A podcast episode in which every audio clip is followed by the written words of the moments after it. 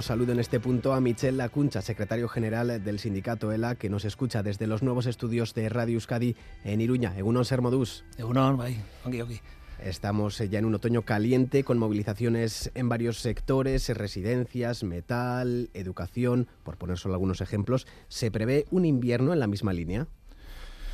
Bueno, creo que si la patronal, sobre todo, no cambia de, de posición, creo que por nuestra parte solo queda insistir. Es decir, es cuando estamos asistiendo esta misma semana, el, lo decía el propio Banco de España, es decir, los beneficios de las empresas han aumentado siete veces más que los, que los salarios. Estamos asistiendo a un, a un tiempo donde, donde la subida de la, de la inflación está complicando eh, de una manera extraordinaria la, las condiciones de, vida de la gente corriente, de la clase trabajadora, y por contra lo que estamos viendo es que las, las empresas están logrando récords históricos de, de beneficios. ¿no? Entonces, en ese contexto, el, el sindicato ELA plantea sobre todo una, una defensa de, de los salarios, una defensa contra, contra la precariedad que se encuentra contra una estrategia patronal, como estamos viendo ahora, por ejemplo, en, muchos sectores, sobre todo en el metal de, de, Vizcaya estas últimas semanas, donde lo que nos dicen es, es que no están dispuestos a, a garantizar el, eh, el IPC y que no quieren hablar, de, en este caso, de, de que los trabajadores y trabajadoras pueden mantener su, su, su, nivel adquisitivo, ¿no? Entre, y por eso creo que la única, la única vía que se deja en este caso al, al sindicalismo y en este caso también a, a ELA es la de la lucha sindical y la de recurrir a la huelga. Uh -huh. El metal vizcaíno ha estado cinco días de huelga. Las posiciones parecen muy di distanciadas entre sindicatos y patronal y se habla ya de una posible huelga indefinida. Eh, ¿Cuándo se reunirán? Sin reunión es difícil llegar a acuerdos. Bueno, de momento creo que el, hay una reunión el, día 12, eh, que es una reunión a la que han llamado eh, los tres eh, sindicatos que conforman en ese sector hoy la mayoría, que son eh, la UGT y, comisiones.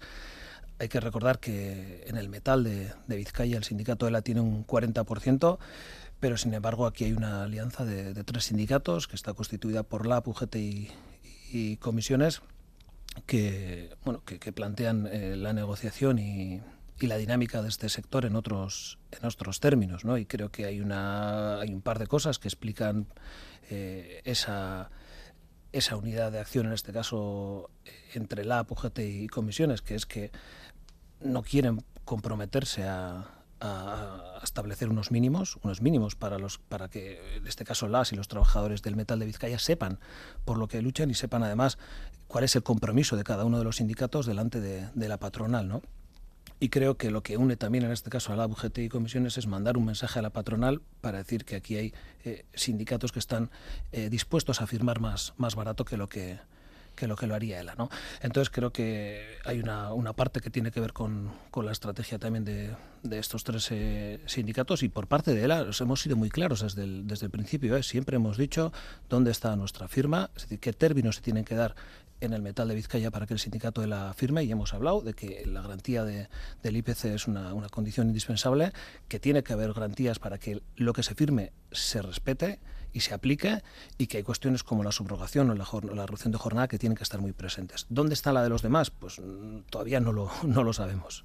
¿Comisiones LAP y UGT están haciendo la pinza a ELA? Bueno, no sé si decir la, la pinza, lo que está claro aquí es que tiene una estrategia diferente y insisto, creo que, que la parte que tienen que, aclarar es esa, es decir, ELA está hablando muy claro y lo está haciendo desde la honestidad, desde el primer momento, y eso es lo que les hemos planteado, igual que lo planteamos en, en el convenio de, de Araba, donde lo que planteamos era unos, unos mínimos, que en este caso, en el, convenio de Araba que firmaron UGT y, perdón, eh, comisiones y, y eh, ellos no, no cumplieron, había un, un acuerdo para firmar el para que ningún sindicato firmase por debajo del IPC y en este caso se lo saltaron. ¿no? Entonces creo que es la parte que tienen que, aclarar dónde está la, firma, porque en este caso la, posición de ELA está muy clara. No sé si les sorprende que ELA, por ejemplo, haya ganado en las elecciones sindicales de Mercedes-Benz Vitoria eh, Gasteiz. Eh, su oposición a firmar el convenio en verano no les ha pasado factura, contrariamente a lo que podría intuirse, después de que el 57% de la plantilla aprobara en referéndum la firma de, ese convenio. No, sorprenderme para nada para nada porque creo que eh, éramos muy conscientes del trabajo que, que están realizando las y los militantes de ELA en, Mercedes y quiero aprovechar además para, felicitarles porque las cosas no suelen ser casuales y, en el sindicalismo tampoco y después de, ese gran resultado es la primera vez que un sindicato en, Mercedes logra sobrepasar los, los mil votos. Eh, hay detrás un, gran, un gran trabajo, un gran trabajo organizativo, de, honestidad, de, acercarse a la gente, de escuchar y de sobre todo plantear una alternativa. ¿Y qué es lo que ha hecho él en, Mercedes? Eh, sobre todo ha planteado una, una alternativa para hacer frente al chantaje, a un chantaje que se da cada vez que hay que afrontar un proceso de negociación y un chantaje que tiene a veces, la mayoría de las veces, una cobertura mediática, una cobertura institucional y evidentemente empresarial. ¿no? Y cada vez que tenemos que afrontar una negociación, siempre hay un chantaje por una inversión, por un nuevo modelo. Esto es un clásico y creo que la buena noticia es que la mayoría de la plantilla es cada vez más consciente de esa, de esa realidad y a quien se ha dado la espalda es a, en este caso a los sindicatos que, que apoyaron la firma con, con la empresa, pero que era un, se ha dado la espalda un sindicalismo de, que viene a decir, oye, hay que tragar todo, hay que tragar una vez tras otra, tras otra, y esto tiene un límite. Creo que la gente en este caso se ha, se ha cansado y sobre todo ha dado la, espalda a esos sindicatos y, ha respaldado la de aquellos sindicatos que planteamos una, una alternativa y que nos... Eh, y que quiero decir que levantamos la, la, la bandera de, del reparto de la riqueza en una, en una empresa que cada año supera los, los récords de, de, beneficios y que no está dispuesta siquiera con los beneficios tan, tan enormes que tiene a garantizar el, el IPC a, su plantilla. ¿no? Por lo tanto, creo que es una buena noticia.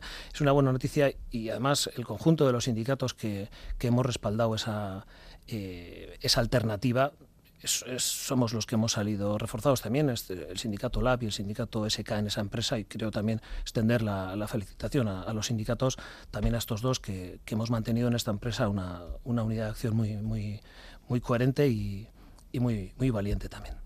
Esta ha sido una semana marcada por la huelga en la educación pública, convocada por ELA junto a Stella Silab. El gobierno de Urcuyu ve incomprensible una movilización contra una ley que aún no está aprobada. Dice que es una huelga preventiva. ¿Os habéis adelantado? ¿Se han adelantado eh, con esta protesta y las movilizaciones? No, no, para nada. Creo que este suele ser el típico recurso dialéctico que se usa, bueno, sobre todo para intentar eh, alejar del fondo del, alejarse del fondo del debate. ¿no? Creo que esto de nuevo no tiene nada. Venimos desde marzo conociendo cuál es el documento de, bases. Este propio sindicato ha participado en comparecencias parlamentarias para, para hablar sobre, sobre el pacto educativo. El 6 de abril hay un, hay un, una firma del pacto educativo entre el PNV, el PSE, EH Bildu y, y Podemos. Por lo tanto, esto de nuevo no tiene nada. Y claro, posiblemente lo que al gobierno vasco le gustaría es que las huelgas se hagan después de que se, se apruebe la ley, pero evidentemente tienen bastante menos sentidos, sentido que hacerlas eh, por delante. ¿no? Y creo que las huelgas del, del, otro día tienen la intención de intentar evitar que, que sobre todo una, una, ley que tiene tantas carencias, de, carencias en cuestiones como bueno, como, como el desarrollo, un desarrollo normativo propio, con un currículum propio, eh, que se supere la actual división de, redes, que se aborden las condiciones de trabajo de los trabajadores y trabajadoras de, la educación o incluso que se, bueno, que se vaya a un, sistema de inversión en, euskera. Todas esas carencias que han estado desde el principio en ese pacto educativo son las que siguen estando y por lo tanto aquí de precipitación eh, creo que ha habido poco.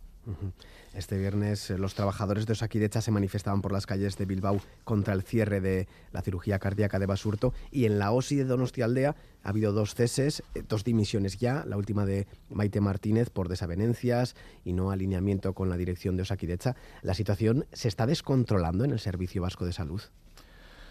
Bueno, creo que, que es una constante ese, ese descontrol y y es muy evidente que eh, en este caso hablamos ahora de, la OSI de, Donosti, pero hay dos, dos, cuestiones que han, que han estado, creo que están presentes eh, detrás de este, de, bueno, de este escándalo.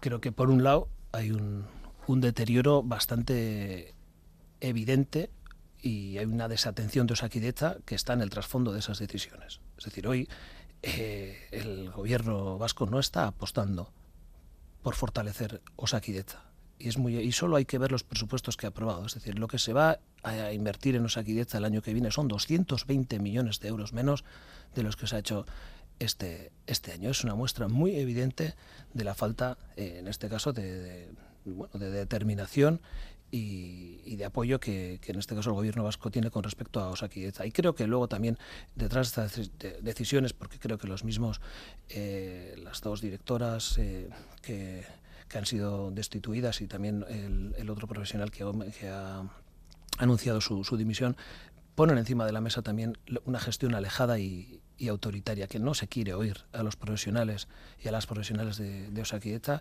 y en vez de cambiar y en vez de, en vez de sobre todo escuchar y, reorientar lo que se hace hoy con Osakidecha, lo que se opta es por la vía más autoritaria y en este caso se opta por, por destituir, ¿no? Pero nosotros creemos que el, gobierno vasco debería tomarse en serio a, a y sobre todo debería aumentar la, la inversión en Osakidecha, cosa que hoy no hace con el caso de Basurto, eh, de pasar esa cirugía cardíaca a cruces, ¿se está mm, tratando de un proceso de privatización eh, al estilo Ayuso?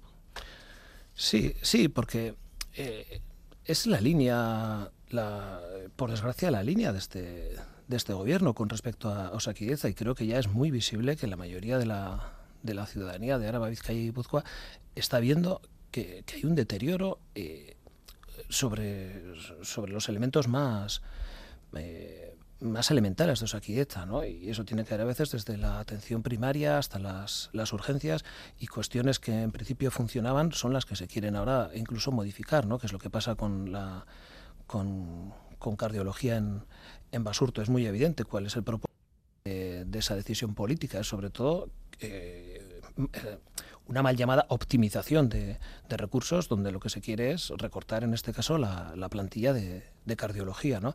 Y todo va esa, en, esa, en esa coherencia. ¿no? Y luego, claro, eh, luego, eh, nos llevamos las manos a la, a la cabeza cuando, cuando vemos que no hay o que faltan determinados perfiles para, para Osakidecha, es decir, se está maltratando a esos trabajadores y, trabajadoras.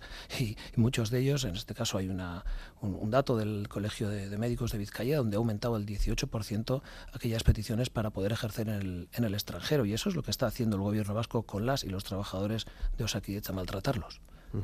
El Parlamento Vasco ha aprobado este jueves la Ley de Empleo Público que organiza y regula la actividad de más de 100.000 empleados y empleadas que trabajan en la Administración Pública de la Comunidad Autónoma Vasca. Una ley eh, que no ha contado eh, con el apoyo ni de la oposición ni de los sindicatos. ELA es la central mayoritaria en el sector y considera que con esta ley lo único que se hace es favorecer la temporalidad y privatización de algunos servicios. Eh, ¿Qué debería cambiar o, incluir la nueva ley para garantizar los derechos de los trabajadores públicos? Bueno, tú lo decías ahora, pero creo que es muy, muy evidente que esta, esta ley no tiene el apoyo de ningún, de ningún sindicato, de ninguno. Es una ley que prácticamente es la que, la que fue aprobada por, por Pachi López en los años que, estuvo en el, en el gobierno vasco. ¿Y qué es lo que propone esa ley? Básicamente lo que propone es seguir abriendo la puerta a las, a las privatizaciones.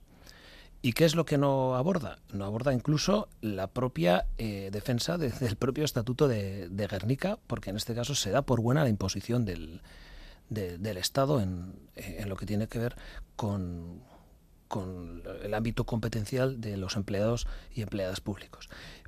¿Y qué es lo que no, se aborda? Se da por bueno, en este caso digo, la imposición del Estado. ¿Por qué? Porque el Estado sigue decidiendo qué número de trabajadores y trabajadoras públicos tiene que tener este país, porque sigue decidiendo cuáles tienen que ser los salarios de los trabajadores y trabajadoras de este país en, el sector público y porque incluso el, número de, trabajadores y trabajadoras MIR en algo que tiene que ver con los como hablamos ahora, lo sigue decidiendo el, Estado. ¿no?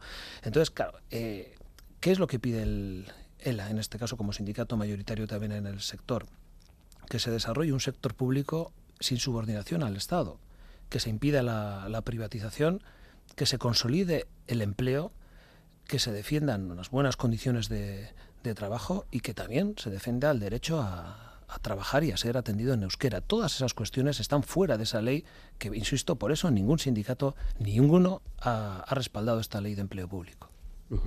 Para ese empleo público pues suelen ser necesarias las OPEs y se ha generado un problema la semana pasada con la OPE de los bomberos. ELA pide a las diputaciones de Araba y Guipúzcoa una solución para los bomberos que pueden perder su empleo después de que la OPE eh, ha sido preparada, ha preparado esos exámenes desde la Academia de Arcaute. No sé qué es lo que ha sucedido exactamente. ¿Han preparado los exámenes personas que no conocen realmente el trabajo y las características del servicio? Bueno, lo que ha pasado aquí es que las cosas se han hecho mal se han hecho mal y se han hecho mal eh, porque se han querido hacer de otra manera diferente a lo que se han venido haciendo. Esta es la primera vez que una OPE no se hace por la institución que la convoca. En este caso se hace por una, en este caso por una subcontrata que, eh, por una encomienda, mejor dicho, que se hace desde Arcaute. Y las pruebas que se hacen están fuera de la realidad cotidiana de, de esos bomberos y bomberas. Entonces, claro, eh, entre otras cosas también además, y, hay puntos también de, cierta gravedad, como que se han vulnerado los propios derechos lingüísticos de aquellos eh, bomberos y bomberas que han querido hacer los, los exámenes y las pruebas en, en euskera porque no, no, no, no, se han, no se han preparado así, ¿no? Y claro, ¿cuál es la consecuencia de esta? Que prácticamente el 70% de los bomberos y bomberas que estaban trabajando como interinos pueden quedarse en la calle esa es la consecuencia de esta chapuza. ¿no? Entonces eh, creo que no es admisible que, se hagan las cosas desde, desde este punto de vista y que incluso haya políticos, en este caso desde la Diputación de, Álava, que vengan incluso a, tratar esto como, como, la mayor de las normalidades, donde el 70% de los y las trabajadoras interinos que estaban desempeñando sus trabajos puedan quedarse en la calle. Es evidente que esto necesita otra, otra solución. Los trabajadores están preocupados por sus salarios, eh, con, la subida constante de, los precios. Los sindicatos quieren que la subida de los precios del IPC se traslade a los salarios. Los empresarios dicen que no es posible. Confebasca argumenta que las cuentas de resultados de las empresas no pueden sostener subidas de sueldos eh, del IPC, más en un contexto de crisis como el actual. ¿Está en un punto medio la solución? ¿Se corre el riesgo de que en medio de la negociación se congelen los salarios? La posición de la patronal es, eh, creo que lo hablábamos en la, primera pregunta que me, hacías, ¿no? pero creo que la posición de la, de la patronal, ¿cuál es hoy? insisto, eh, eh, hoy si analizamos los datos que, económicos que, que, se están desprendiendo de la, bueno, de, de lo que son los beneficios empresariales, lo que estamos viendo es que tanto este año como este primer semestre también, lo que, eh, lo que hemos visto es que los em, beneficios empresariales están creciendo y lo están creciendo, están creciendo de una manera constante. ¿no? Ese es el dato que la patronal no quiere, no quiere afrontar, insisto, antes lo decía, pero es que el propio Banco eh, de España lo ha dicho, es decir, los beneficios han subido siete veces más que los salarios. Entonces, este tiene que ser el primer punto a la hora de abordar la, la, negociación. ¿Qué es lo que pasa? Que la patronal sabe que con una inflación ahora del 6,8%, si bloquean la negociación, si no firman convenios, prácticamente se está produciendo ya una devaluación salarial. Eso es lo que la patronal está planteando, que haya una devaluación eh, salarial. Y eso es lo que está en el fondo del, del, debate sindical. Es un debate en el que el sindicato sitúa como una línea roja la defensa del, del, IPC y sabemos, y en aquellos convenios donde lo estamos eh, logrando, este, este sindicato ELA ha firmado ya siete, convenios sectoriales donde, donde las subidas se dan por encima del, IPC, donde igualan el IPC o, lo incrementan. Por lo tanto, hace unos meses decían que no eran posible, ya no pueden decir que no sea posible porque hay convenios que lo están eh, aplicando, lo que pasa que es parte de su estrategia para intentar devaluar los salarios con bloqueando los convenios. La es partidaria de una reforma fiscal que sea más redistributiva. Es más, afirma que el gobierno vasco, las diputaciones de Araba, Vizcaya y Guipúzcoa y el gobierno de Navarra están aplicando las mismas recetas eh, que Ayuso. Eh, ¿Cuáles son sus propuestas? No sé, el impuesto de sociedades. Bueno, creo que está pasando algo muy, eh, muy visible, por desgracia, en este, en este país. Y hablo sobre todo de, de la parte sur de este país, de, de los gobiernos de Gasteiz y de, y de Iruña, que mientras que incluso organismos internacionales como el FMI, eh, la Comisión Europea también, organizaciones poco sospechosas de ser de izquierda, justo lo, contrario, están diciendo que hay que, que hay que abordar una, una, reforma fiscal y ellos no lo plantean por una convicción ideológica como lo hacemos nosotros, sino ya por, por por necesidad, porque evidentemente eh, en una situación como la que, la que estamos hacen falta más recursos para, para, intentar solucionar la vida de la gente corriente, que es lo que no hacen eh, por norma general nuestros, nuestros gobiernos. Entonces estamos planteando eh, cosas muy, muy concretas, porque en este caso, a este ritmo, los gobiernos de, de, Gasteiz y Iruña, el de Orcullo y el de Chivite, van a ser los únicos de, la Unión Europea que no hablen de, fiscalidad, porque si analizamos lo que está pasando estos últimos meses, se han firmado, en este caso, se han aprobado los, los presupuestos de, de Navarra, no hay ninguna mención a la, a la fiscalidad. Y cuando se hace, precisamente se hace en dirección contraria para rebajar, por ejemplo, el impuesto de patrimonio empresarial, como se ha hecho en, en Navarra. ¿no? Entonces, lo que estamos planteando son cuestiones muy, muy concretas, es decir, que se aborde, por ejemplo, la, lo que pasa con, con, lo que pasa con, las, con, el impuesto de sociedades. Antes eh, lo vengo comentando a lo largo de toda la entrevista. Las empresas están ganando más que nunca, pero las administraciones no les, ofre, no les, no les exigen eh, que, que, aporten en base a ese, a ese incremento de, de, beneficios. Y lo que estamos diciendo es por cosas tan sencillas y tan revolucionarias, entre comillas, como que las empresas pagan de beneficios uno de cada cuatro euros que ganan. El 25% del impuesto de sociedades que sea un tipo efectivo real, ¿no? Que eso es lo que no está lo que no está pasando. ¿no? Y luego que estamos planteando también, bueno, pues que en este caso las rentas de, de, del capital tributen igual que también las rentas del, del trabajo y que aquellos eh, que más ganan también eh, por medio de su salario sean los que más contribuyan. ¿no? Cuestiones tan básicas como esas que nuestros gobiernos están muy, muy lejos de abordar, por desgracia. Las instituciones vascas han acordado establecer una deflactación del 2% en el IRPF para el próximo año, una medida que se añade a la deflactación del 5,5% aplicada este año con el fin de minimizar el impacto de la inflación sobre los contribuyentes. Eh, no sé qué opinión les merece esta medida. Eh, ¿La consideran suficiente, inapropiada? No, claro que no. Eh, nosotros no somos contrarios a la deflación. Creemos que además puede ayudar, a, en este caso, a, cuando se hace bien, en este caso a que la inflación no tenga un, castigo doble en los en los salarios ¿no? y penalice incluso a aquellos trabajadores que no les eh, no puedan subir el, el, IPC se les suban en este caso vía vía IRPF su su, su, tramo. ¿no? Entonces lo que estamos planteando sobre todo es que somos favorables en este caso a una, a una tabla de, de IRPF muy diferente a la, a actual, mucho más eh, progresiva, y ese es el debate que debería de, abordarse. ¿no? Pero en medida que no se hacen otras cuestiones, es decir, por ejemplo, eh, antes hablaba del, impuesto de sociedades, pero es que para igualar el, impuesto de sociedades que, se recauda en Europa, eh, si se igualase, perdón, el, impuesto de sociedades que se recauda en Europa Aquí se recaudarían, en este caso, 800 millones de euros más, ¿no? un, 60, un 62% más de lo que se recauda. Y como no se toman ese tipo de decisiones más estructurales que tendrían un impacto mucho mayor, bueno, pues acabamos hablando de la, de la deflación, ¿no? pero aquí, eh, de la deflactación. Pero aquí, lo, sobre todo, lo que falta son, son medidas de, de fondo para abordar una, una estructura fiscal que, que, es muy, muy injusta y que, sobre todo, cada vez más va cayendo en, en las espaldas de las y los trabajadores. En su momento se opusieron a, a la reforma laboral, eh, lo tenían claro. Eh, dos cuestiones al respecto. Eh, ¿Le han visto con el tiempo alguna bondad? Y por otra parte, ha habido un aumento de la contratación indefinida, pero en Euskadi ese tipo de contratación está perdiendo fuelle respecto al resto del Estado. ¿A qué cree que se debe?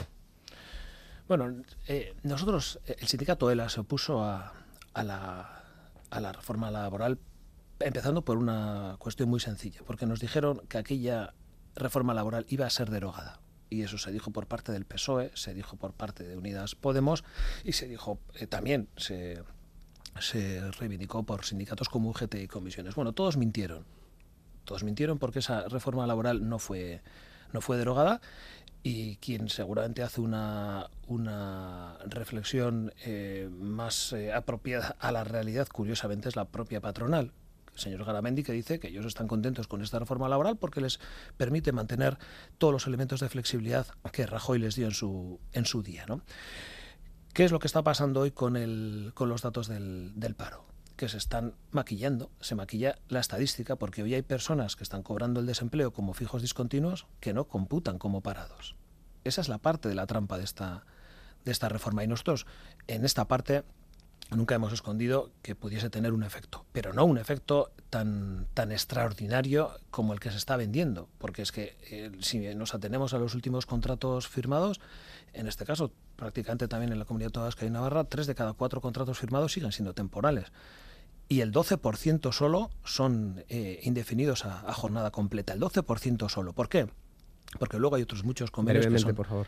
que se firman en eh, eso, con, jornadas, con jornadas parciales. ¿no? Por lo tanto, creo que nuestros elementos críticos a la reforma siguen, siguen estando hoy más de actualidad que nunca.